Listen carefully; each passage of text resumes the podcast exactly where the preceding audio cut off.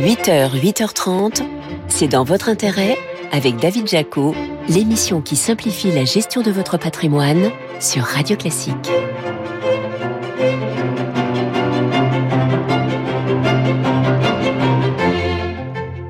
Bonjour, ravi de vous retrouver pour un nouveau numéro de C'est dans votre intérêt sur Radio Classique. Votre invité ce matin, c'est Laurent Demeur, le président de Coldwell Banker Europa Realty, avec qui on fera un bilan de l'année 2023 sur le marché de l'immobilier de prestige. Nous vous dirons également comment gratifier vos enfants, vos petits-enfants sans prendre trop de risques. Enfin, nous vous dévoilerons les dossiers chauds à surveiller en bourse en 2024. Mais d'abord, c'est notre récap. C'est dans votre intérêt, le récap avec BNP Paribas Banque Privée. Depuis 150 ans, au service du patrimoine des entrepreneurs, des dirigeants et des familles. À l'heure de passer le cap de la nouvelle année, retour sur ce qui a marqué, non pas la semaine, mais l'année. Bonjour Laurent Grassin. Bonjour David. Directeur de la rédaction de Boursorama. Vous voulez commencer cette chronique en poussant un rugissement. Bah ah, mais non, David, ce n'est pas moi qui rugis, mais c'est le lion roi de la savane, roi des marchés, car oui, en 2023, le champion sur la plus haute marge du podium de la meilleure performance du CAC 40, c'est Stellantis. Issu, faut-il le rappeler, de la fusion entre les deux constructeurs automobiles, PSA et FCA, le géant de la voiture a dominé les débats de cette année dont nous vivons les derniers instants. Fort de ses nombreuses marques, de Peugeot à Fiat en passant par Maserati, Jeep, de son attention ultra scrupuleuse à la rentabilité, le groupe a su affronter les nombreux pièges sur sa route, environnement compliqué, conflit social aux États-Unis notamment, pour passer la ligne d'arrivée en tête. Le pilote derrière le volant de cette belle réussite, c'est Carlos Tavares, aussi discret qu'efficace. On lui souhaite de savoir prendre aussi bien les trajectoires en 2024 pour continuer à accélérer. Tiens, en parlant d'accélération en bourse, 2023 a beaucoup rimé avec IA et donc beaucoup aussi avec Nvidia, exactement. Bah oui, comme aurait pu le dire Steve Jobs, c'est une révolution. En déboulant dans nos vies avec des outils accessibles et puissants comme ChatGPT mid-journée, l'IA générative a montré qu'elle pouvait redéfinir complètement notre façon de travailler. Ces domaines d'application semblent aussi vastes que sa demande en puissance de calcul est élevée. Médias, finances, santé, industrie. Une seule chose est sûre, David, l'IA, il faudra, il faut aussi en avoir dans ses portefeuilles pour ne pas passer à côté d'un mouvement d'une ampleur comparable à l'arrivée d'Internet dans nos vies. Allez, votre succès de l'année euh, sur une classe d'actifs cette fois-ci. D'ailleurs, on en a souvent parlé dans cette émission. Ce sont, ce sont les fonds obligataires. Bah oui, qui dit remontée des taux, dit marché obligataire qui retrouve des couleurs après une année 2022 très difficile. Et c'est vrai qu'en plus des charmes retrouvés du livret A ou encore du compte à terme, eh bien les épargnants ont redécouvert le potentiel séduction des fonds obligataires. Dans les dîners, on s'est remis à parler d'investment grade, la dette d'entreprise de bonne qualité ou encore de high yield, hein, celle d'un peu moins bonne qualité mais qui peut reporter davantage de rendement. Et on a même vu le grand retour des fonds obligataires dits datés ou à échéance qui avaient plus que doublé à la fin de l'été dernier à plus de 7 milliards. Chaque maison de gestion y est allée de ses produits et on trouve même depuis peu des ETF sur le sujet. Il n'est pas trop tard pour s'y intéresser. Alors, eux aussi ont été très actifs en 2023, mais pour le coup, on s'en serait bien passé. Oui, bonjour, votre carte a été piratée, mais ne vous inquiétez pas, je vais faire avec vous euh, toutes les démarches pour mettre vos avoirs en sécurité. Nous allons commencer par transférer... Stop Stop, stop, stop. Ce scénario euh, bien ficelé où un faux conseiller bancaire vous appelle soi-disant pour vous aider à coûter bien cher à beaucoup trop de Français. Euh, 5000 euros par-ci, 10 000 euros par-là. Parfois même on pousse le vice à vous envoyer de faux courtiers récupérer votre carte. Dans ces cas-là, une bonne habitude à prendre pour toutes nos auditrices et auditeurs, indiquer que vous allez rappeler dans quelques minutes et raccrocher. Rappeler en reprenant cette fois-ci le numéro de votre banque afin d'être sûr de ne pas tomber dans un piège. Il m'est avis qu'on en entendra malheureusement encore parler en 2024. Très sûrement, ça peut sembler paradoxal de dire ça euh, un 31 décembre, mais c'est le printemps. Mais oui, David, vous n'avez pas vu les arbres qui bourgeonnent? Bon, allons, hein, soyons sérieux deux minutes. Si printemps il y a, c'est celui des crypto-monnaies. Après un hiver très dur, les devises numériques ont retrouvé de l'allant en 2023. La plus emblématique d'entre elles, le Bitcoin a progressé de plus de 100% sur l'année, dans l'espoir de voir les premiers ETF arriver sur le marché. Sauf que la SEC, le gendarme de la bourse américaine, traîne encore des pieds. Là aussi, David, je pense que ce sera un de nos sujets de la nouvelle année. Alors, vous vouliez terminer cette chronique par euh, un actif très liquide, euh, qui a un peu de circonstance et qui a très bien performé progressé en 2023. Bah, avouez, plus 19%, c'est mieux que les 3% du livret A ou les 2 et quelques du fonds en euros de l'assurance vie. Grande boudée de 2023. Ça, David, c'est le prix du champagne qui a bien augmenté sur l'année écoulée, mais avec un effet immédiat sur la consommation. Rien qu'entre le 1er janvier et le 3 décembre 2023, les ventes en volume ont baissé de 20,7%. La grande distribution française. Alors David, si on sait qu'investir dans le vin, pétillant ou pas, peut être un bon investissement alternatif, j'avoue que cette brève, un petit peu alambiquée, n'a pour seul but que de souhaiter avec un peu d'avance. Mais il faut toujours anticiper le marché. Une très bonne année à nos auditeurs, pleine de bulles de joie en famille qui de la fête avec du champagne ou toute autre boisson pétillante de leur choix avec modération bien sûr. Évidemment, merci à vous le pétillant Laurent Grassin, directeur de la rédaction de Boursorama. Merci David. Allez, c'est votre invité à présent. C'est dans votre intérêt, l'invité. Notre invité ce matin sur Radio Classique, c'est Laurent Demeur, le président de Coldwell Banker Europa Realty. Bonjour. Bonjour. Alors on a reçu dans cette émission il y a quelques semaines les patrons de Barnes et de Sotheby's. Tous deux m'ont affirmé que le marché de l'immobilier de prestige résistait toujours aussi bien au freinage immobilier. Est-ce que c'est aussi ce que vous observez? Alors, bien évidemment, il y a un freinage du, du marché de l'immobilier sur le marché général. L'immobilier de prestige est beaucoup plus résilient. Je dirais, il n'est pas complètement déconnecté, mais il a sa, son autonomie quand même par rapport au marché classique, ce qui lui permet d'être résilient et de, et de résister quand même à une baisse des prix qui, sur le marché classique, est beaucoup plus importante. Voilà. Nous, ce qu'on observe... Oui, parce que vous avez un baromètre. Nous, vous avez publié un baromètre, un baromètre, des prix sur l'immobilier premium. D'où ma question, elle est simple. De combien les prix ont baissé cette année? Je rappelle que dans l'immobilier classique, ça baisse entre 5 et 6 alors, nous, dans notre baromètre, nous analysons toutes les annonces immobilières qui paraissent en temps réel. D'accord Ce qui nous donne le marché en temps réel et non pas des constatations après plusieurs mois de négociations et de ventes. Ce qu'on observe, c'est que le marché, globalement, est résilient. On a au niveau français une 3% d'augmentation des prix demandés par les vendeurs. Avec des écarts, bien évidemment, entre les régions. Il y a des régions qui montent, il y a des régions qui baissent. Après, ce par sont exemple, les prix demandés par les vendeurs, ce n'est pas nécessairement après, le prix de vente. Bien évidemment. Après, nous avons un taux moyen de négociation de 8%. Ah. Donc si, si, vous voyez un national à 3%, nous savons que globalement, sur le premier semestre 2024, nous avons une, une, négociation de 8. Donc ça veut dire que nous attendons un moins 5 sur le semestre 2024, sur le premier semestre 2024. Mais donc finalement, c'est assez nous proche. pas réellement constaté de baisse. Ah donc pas de baisse sur 2023 et baisse attendue de 5% sur les prix en 2024. Exactement. Ce qui est une petite correction après des montées de prix qui ont été très importantes depuis quasiment 20 ans. Si je prends une ville qui n'est pas une ville française, mais Zurich, par exemple, qui a une légère correction de quelques pourcents, Zurich a une correction de, de moins 2 sur les prix demandés, donc on peut, et en Suisse, les négociations sont plus faibles, donc on va peut-être attendre une baisse peut-être de moins 5 sur Zurich, mais Zurich avait augmenté de 200% en, en 20 ans. Vous avez raison. Il faut prendre un peu de recul aussi. Euh, voilà. Les transactions, elles résistent dans quel, dans quel ordre, dans quelle mesure le marché fait du moins 20, nous dit la FNAIM, en termes de volume de transactions sur 2023 Alors, nous, ce qu'on observe, c'est que le stock d'immobilier de luxe qui est proposé à la vente est en régression, est passé d'une... De, on va considérer tout ce qui est au-dessus d'un million d'euros, d'accord, nationalement. L'année 2022, il y avait 80 000 propositions de vente en 2023, il n'y en a que 40 000. Donc, beaucoup de vendeurs se sont mis en, en, retrait du marché. Et aussi, comme les années euh, post-Covid ont été des années de survente, où ça a énormément vendu, il y a forcément un retrait du nombre d'unités vendues. Et, Et donc, de quel ordre? On constate du moins 20, moins 25 en nombre d'unités vendues.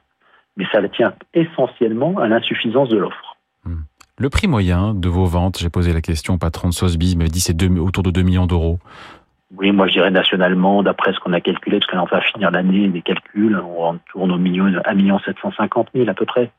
Est-ce que, comme pour l'immobilier classique, euh, l'immobilier de prestige est aussi un marché à deux vitesses, avec un segment d'entrée d'entrée de gamme luxe, entre guillemets, entre 1 et 3 millions d'euros, et un segment qui souffrirait plus, et un segment de luxe-luxe, on va dire, au-delà de 3 ou 5 millions d'euros, je sais pas où il faut mettre le curseur, euh, qui souffre moins tout à fait. C'est en fait, nous, on, nous on, dans notre étude, en analyse, notre baromètre, il est bien entre 1 et 5 millions d'euros. Pourquoi? Parce qu'au-delà de 5 millions d'euros, il y a plus de rareté, et donc statistiquement, c'est moins représentatif, c'est moins facile à analyser.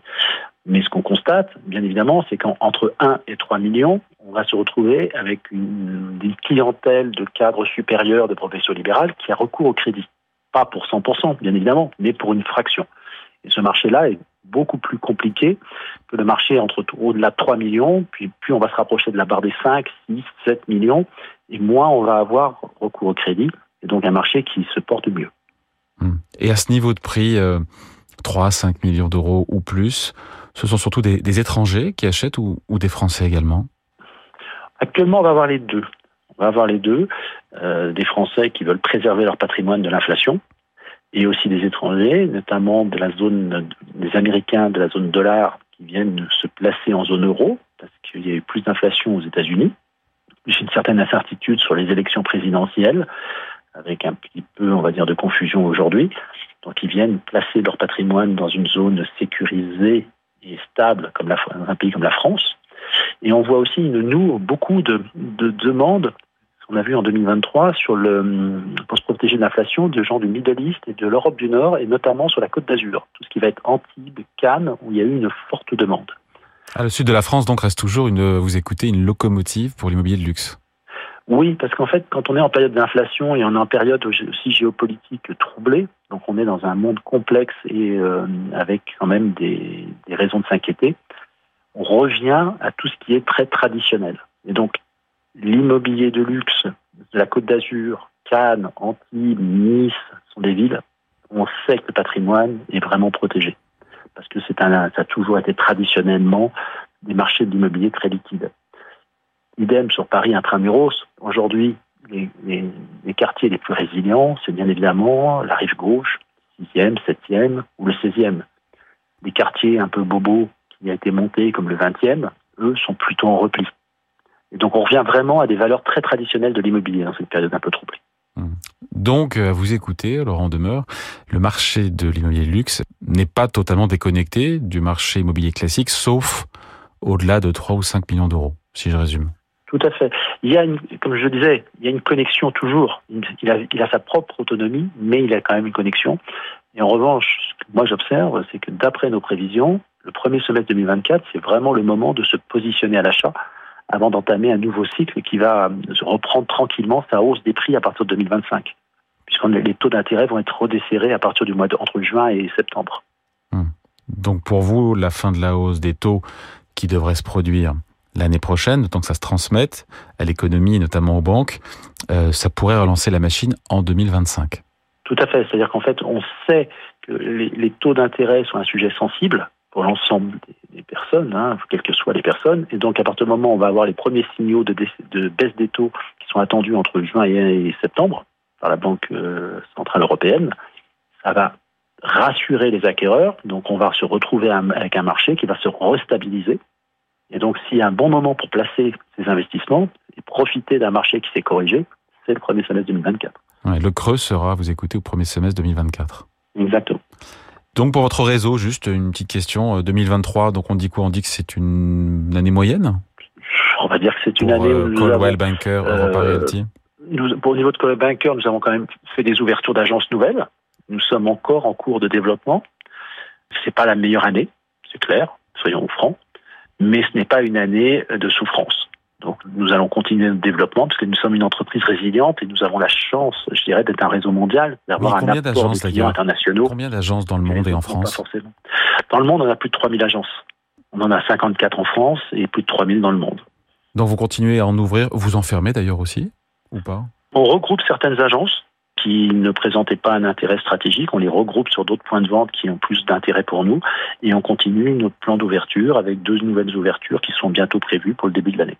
En tout cas, pour euh, début 2024, il y a peu de visibilité, quand même, malgré tout. Hein. Il y a peu de visibilité, mais vous savez, nous, on est une vieille entreprise. On a été créé en 1906, donc on a connu la crise de 29, on a, créé, on a connu les chocs pétroliers, on a connu des guerres, on a connu plein de choses. Nous a toujours, nous sommes toujours euh, réadaptés et nous sommes toujours progressés pendant ces périodes-là. Bon, faites-nous rêver en cette fin d'année sur vos plus belles ventes. C'est difficile de faire rêver sur les belles ventes, mais je ah dirais que des belles ventes, c'est des hein. belles propriétés sur la côte d'Azur, pied dans l'eau. Vous descendez, par exemple, je pense à une propriété à Sanary-sur-Mer. Vous descendez au bout du jardin et de la piscine, vous descendez, vous avez un petit escalier, vous avez votre propre ponton et vous êtes sur l'eau, sur la mer. Vous avez la vue sur, toute la baie de Bandol, ça c'est quelque chose qui fait rêver toujours. Mais on, retombe, on retombe sur terre quand on connaît le prix oui, on, est, on dépasse les 5 millions, bien évidemment. et, euh, et, ou des appartements parisiens avec des vues à 360 degrés qui vous permettent de voir aussi bien la Tour Eiffel que tous les monuments parisiens et qui ont un charme fou. Ça, ça fait rêver. Évidemment, on est dans des gammes de prix, bien évidemment. Euh, 7 et quelques millions. C'est des choses qui font rêver. Je pense que c'est pas forcément le prix qui est quelquefois fait le plus rêver, mais c'est surtout euh, la vue aujourd'hui est un des critères les plus importants Ah, pour une acquisition immobilière dans le monde du luxe.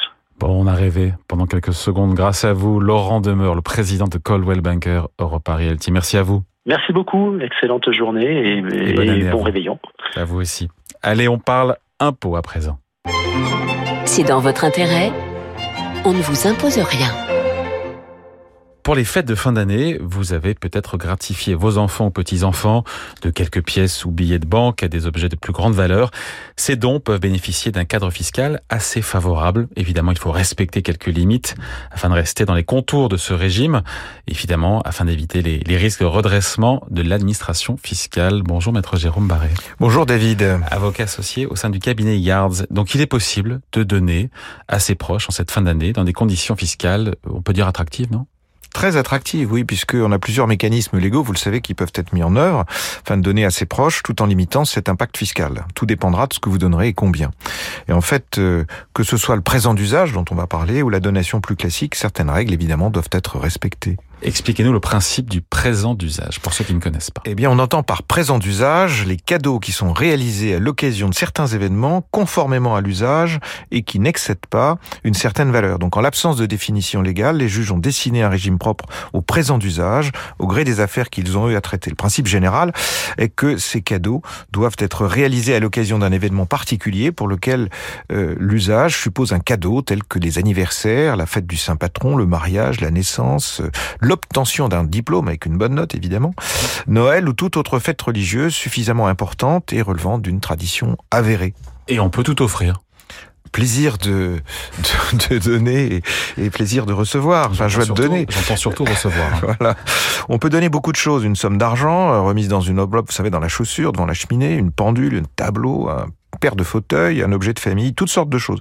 Donc la jurisprudence, elle ne définit pas de valeur en tant que telle maximum, hein, qui permettrait de caractériser un cadeau, euh, de, le, le cadeau d'un présent d'usage. Mais bien qu'en pratique, on considère que le montant du présent d'usage ne doit pas être, ne doit pas excéder 2% du patrimoine, ni 2,5% du revenu annuel du donateur. Ainsi, chaque situation est appréciée par l'administration concrètement au cas par cas, et évidemment, plus vos moyens financiers sont volumineux, et plus votre capacité de faire plaisir est importante. Évidemment. Est-ce qu'il faut craindre que ce cadeau réapparaisse un jour lors de la succession Eh bien non, si c'est vraiment un cadeau d'usage, David, pas d'inquiétude. En principe, sauf volonté expresse du gratifiant, ce qui peut arriver, ce cadeau raisonnable n'est en principe pas rapportable à la succession. Sur le plan civil, il s'agit donc juste de gratifier un proche en une fois, ou même en plusieurs fois, on peut faire sur plusieurs années, au moment de ces fêtes euh, particulières, sans que cela n'entraîne de conséquences euh, euh, offensantes, je dirais, sur le plan fiscal ou civil. Cette gratification constitue d'ailleurs une libéralité non réductible dont la valeur n'est en principe pas prise en compte pour le calcul de la réserve et de la quotité disponible. Mais donc, quel est le, le traitement fiscal de ce cadeau? Donc contrairement aux donations classiques, les présents d'usage ne sont pas soumis au droit de donation. Ils peuvent être transmis sans déclencher d'obligation fiscale. Il n'y a pas de formalité à remplir. Ces cadeaux ne seront donc pas pris en compte dans le calcul des droits de mutation dans le cadre d'une donation ultérieure au titre du rappel fiscal ou à l'ouverture de la succession. Voilà qui est clair. Euh, quelques considérations quand même euh, pratiques à avoir euh, en mémoire au moment de réaliser justement ben, un tel présent d'usage. Eh bien justement, on commence à toucher les limites de l'exercice. Bien que les présents d'usage soient exemptés de droits de donation, il est important de ne pas abuser de cette règle pour éviter la requalification par l'administration fiscale en donation déguisée. Donc il est judicieux de documenter les circonstances et la valeur du cadeau. Donc c'est pour ça qu'on arrive à la fin de l'année où en général on met le paquet, si je puis dire, euh, au moment des fêtes. Et également euh, ne pas susciter de jalousie euh, entre les, les, les, bénéficiaires. Donc le petit mot, mon cher fils, mon cher neveu, c'est toujours quelque chose de très bien. Bon, quel est le risque si le présent est considéré par le fils comme disproportionné? Si le présent est disproportionné par rapport aux moyens du gratifiant, il va être qualifié en donation déguisée. Donc il va rentrer dans la dans la grosse donation, si je puis dire, et donc les, les cadeaux vont devenir taxables de manière normale. À titre d'exemple, si on dispose de faibles revenus et que l'on donne des montants mirobolants, l'administration va considérer avec raison qu'il ne s'agit plus d'un présent d'usage. Ouais, sachant qu'il y a d'autres dispositifs qui permettent aussi de transmettre à ses proches.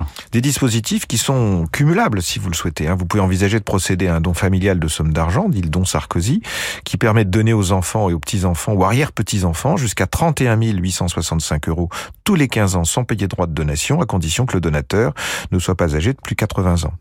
Et évidemment que le bénéficiaire soit majeur. En outre, on peut aussi rappeler que chaque parent peut donner à son enfant, chaque parent, hein, 100 000 euros, quelle que soit la forme, sans payer de droit de donation tous les 15 ans. Tout ceci peut être cumulable. Voilà des bonnes nouvelles en cette fin d'année. Merci à vous, maître Jérôme Barré, pour ces conseils avocat associé au sein du cabinet Yards. Merci David. Allez, on vous parle à présent des dossiers chauds à suivre en bourse en 2024. C'est dans votre intérêt. Investissez-vous.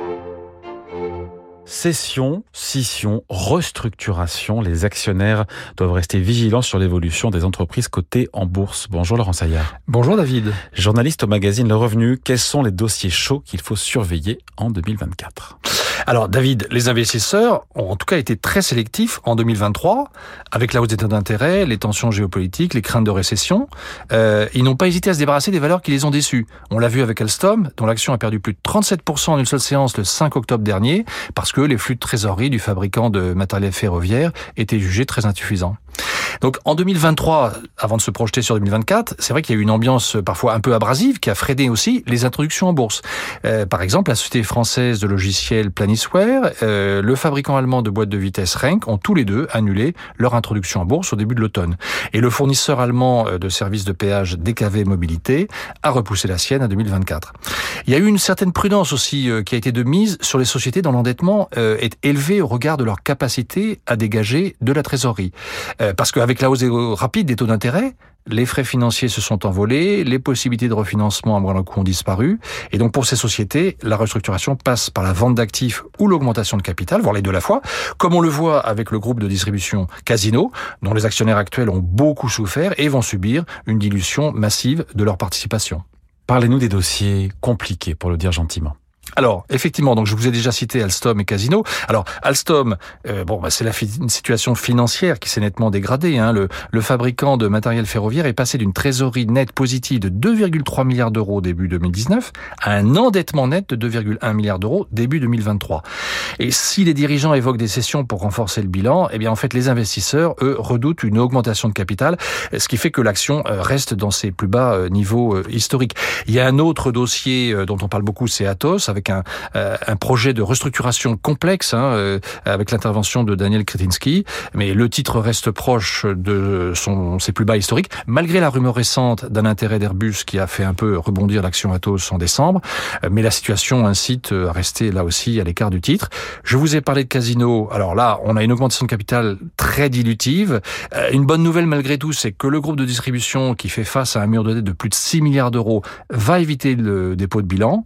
Pas de faillite donc donc une restructuration financière en cours, associant Daniel Kretinsky, Fimalac et la plupart des créanciers. Et côté cession d'actifs, on sait que c'est Auchan et Intermarché qui vont reprendre les hyper et les supermarchés, Casino gardant euh, les enseignes les plus rentables, Monoprix, Franprix. Euh, bon, malgré tout, en bourse, le cours de l'action est vraiment à la cave. Là aussi, on reste à l'écart. Et je vais tout de suite vous citer un autre exemple, c'est Orpea. Là aussi, je ne m'étendrai pas sur le groupe de maisons de retraite. Une recapitalisation contestée, hyper diluctive. L'action, David, a perdu 99,5% en 2023. Là aussi, on reste à l'écart. Bon, et du côté des bonnes nouvelles, des dossiers qu'il faudra suivre, scruter et regarder. Oui, alors il y a des bonnes nouvelles euh, euh, pour le début de 2024. Alors tout d'abord Renault avec une stratégie de scission bien perçue. Le constructeur automobile euh, compte sur l'introduction en bourse d'Ampère, sa nouvelle filiale qui regroupe les activités dédiées aux véhicules électriques et aux logiciels, conçue pour faire face à la concurrence de Tesla et des nouveaux entrants sur les véhicules électriques, comme les constructeurs chinois. Ce projet, qui devrait avoir lieu courant 2024, peut constituer l'un des principaux catalyseurs de l'action Renault. Euh, dans un autre secteur, Sodexo, le groupe de restauration collective et de services euh, aux entreprises, veut coter en bourse à partir du 1er février 2024 son pôle qui euh, comprend les titres restaurants, baptisé Pluxy. Et ça, c'est pour le valoriser face à son principal concurrent, Edenred. le groupe chimique Solvay, là aussi une stratégie de scission en deux sociétés. Ça a constitué l'un des principaux soutiens de l'action en bourse qui a renoué avec ses plus hauts historiques en septembre, puis à nouveau en décembre. mais là, par contre, la bonne nouvelle est sans doute déjà dans les cours. Il peut y avoir un risque de déception ultérieure début 2024. donc, on restera prudent. Autre secteur, celui des foncières. Là, on a Unibail Robamco Westfield, une foncière qui s'est engagée dans un plan de cession d'actifs en Europe et aux États-Unis, ce qui a permis de réduire l'endettement net. Euh, si on y ajoute les anticipations de futures baisses des taux d'intérêt, l'action a fortement rebondi depuis fin octobre. Elle reste cependant quand même dans ses plus bas niveaux historiques. Et enfin, un dossier emblématique, c'est celui de Vivendi, avec une stratégie euh, financière de double voire triple scission, un projet d'introduction en bourse de ses deux activités principales, Canal et Avas, et une troisième société qui inclurait sa participation majoritaire dans Lagardère, le groupe de presse Prisma et le spécialiste des jeux vidéo Gameloft. Et ça, ça pourrait aussi être mis en bourse. Un projet plutôt bien perçu par les investisseurs puisque l'action s'est appréciée de 17% en trois mois. Et derrière, en arrière-plan, il y a aussi peut-être la fin de la saga Telecom Italia pour Vivendi, dossier épineux. Euh, Vivendi, le principal actionnaire avec près de 24% du capital euh, il y a une offre euh, du gouvernement italien et du fonds d'investissement KKR à 23 milliards d'euros, mais Vindy veut plus. Il pense que ça vaut 31 milliards. Néanmoins, si ça se faisait, avec les instructions bourse dont je vous ai parlé, ça contribuerait à réduire la décote de holding de Vivendi que certains analystes estiment à 25%. Allez, merci à vous, Laurent Saillard, journaliste au magazine Le Revenu. Merci David. Voilà, c'est dans votre intérêt, c'est fini pour aujourd'hui. Émission à réécouter en podcast sur radioclassique.fr et sur vos plateformes habituelles. Je vous souhaite évidemment un bon réveillon et une joyeuse année 2024 et j'aurai le plaisir de vous retrouver dimanche prochain. En attendant, la musique revient avec votre week-end Radio Classique présenté par